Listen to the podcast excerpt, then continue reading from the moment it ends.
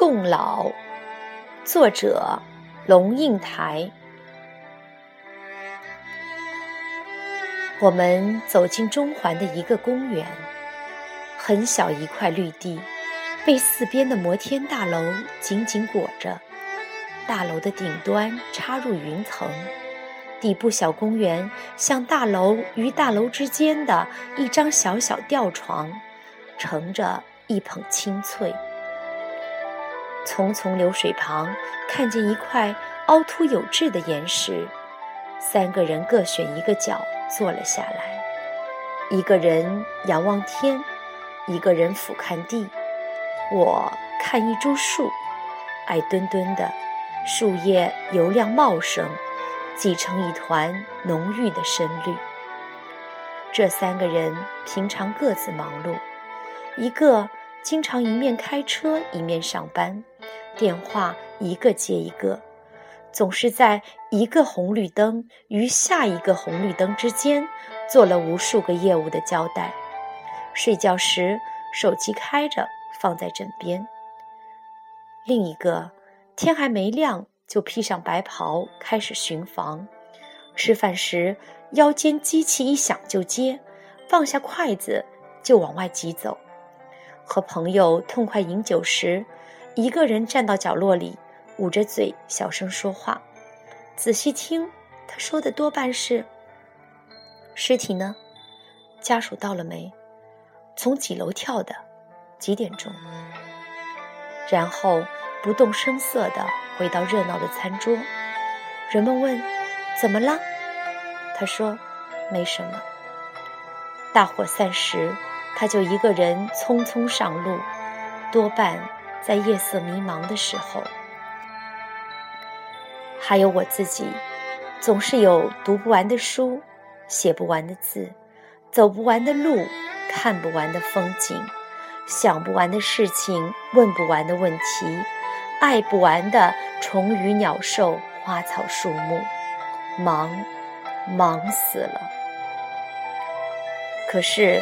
我们决定一起出来走走，三个人就这样漫无目的的行走，身上没有一个包袱，手里没有一张地图。然后我就看见他了，在那一团浓郁的深绿里，藏着一只浓郁深绿的野鹦鹉，正在啄吃一粒。绿得发亮的杨桃。我靠近树，仰头仔细看它。野鹦鹉眼睛圆滚滚的，也看着我。我们就在那杨桃树下对看。另外两个人也悄悄走了过来。三个人就那样立在树下，仰着头，屏息，安静。凝视许久，一直到野鹦鹉把杨桃吃完，吐了壳，拍拍翅膀，哗一下飞走。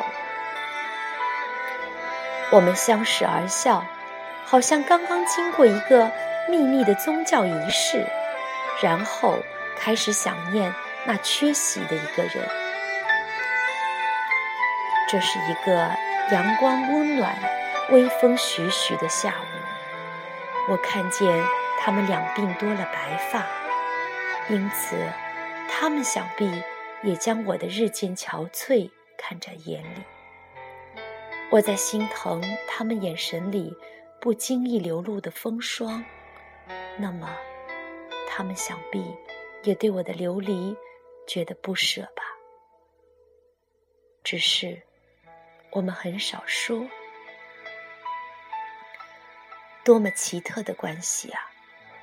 如果我们是好友，会彼此探问、打电话、发简讯、写电邮，相约见面，表达关怀；如果我们是情人，会朝思暮想，会嘘寒问暖，会百般牵挂，因为情人之间是一种如胶似漆的粘合。如果我们是夫妻，只要不是怨偶，我们会朝夕相处，会耳提面命，会如影相随，会争吵，会和好，会把彼此的命运紧紧的缠绕。但我们不是，我们不会跟好友一样殷勤探问，不会跟情人一样长相厮磨，不会跟夫妇一样同船共渡。所谓兄弟，就是平常日子平淡过，各自有各自的工作和生活，各自做各自的抉择和承受。我们聚首，通常不是为了彼此，而是为了父亲或母亲。聚首时，即使促膝而坐，也不必然会谈心；即使谈心，也不必然会有所祈求。自己的抉择，只有自己能承受，在我们这个年龄，已经了然在心。有时候，我们问：母亲也走了以后。你我还会这样相聚吗？我们会不会像风中的转蓬一样，各自滚向渺茫，相忘于人生的荒漠？然而，又不那么简单，因为和这个世界上所有其他的人都不一样。我们从彼此的容颜里看得见当初，我们清楚的记得。彼此的儿时，老榕树上的刻字，日本房子里的纸窗，雨打在铁皮上咚咚的声音，夏夜里的萤火虫，父亲念古书的声音，母亲快乐的笑，成长过程里一点一滴的羞辱、挫折、荣耀和幸福，有一段初始的生命，全世界只有这几个人知道。譬如你的小名，或者你在哪棵树上折断了手。南美洲有一种树，雨树，树冠巨大圆满如罩钟，从树冠的一端到另一端，可以有三十米之遥。阴天或夜间，细叶合拢，雨。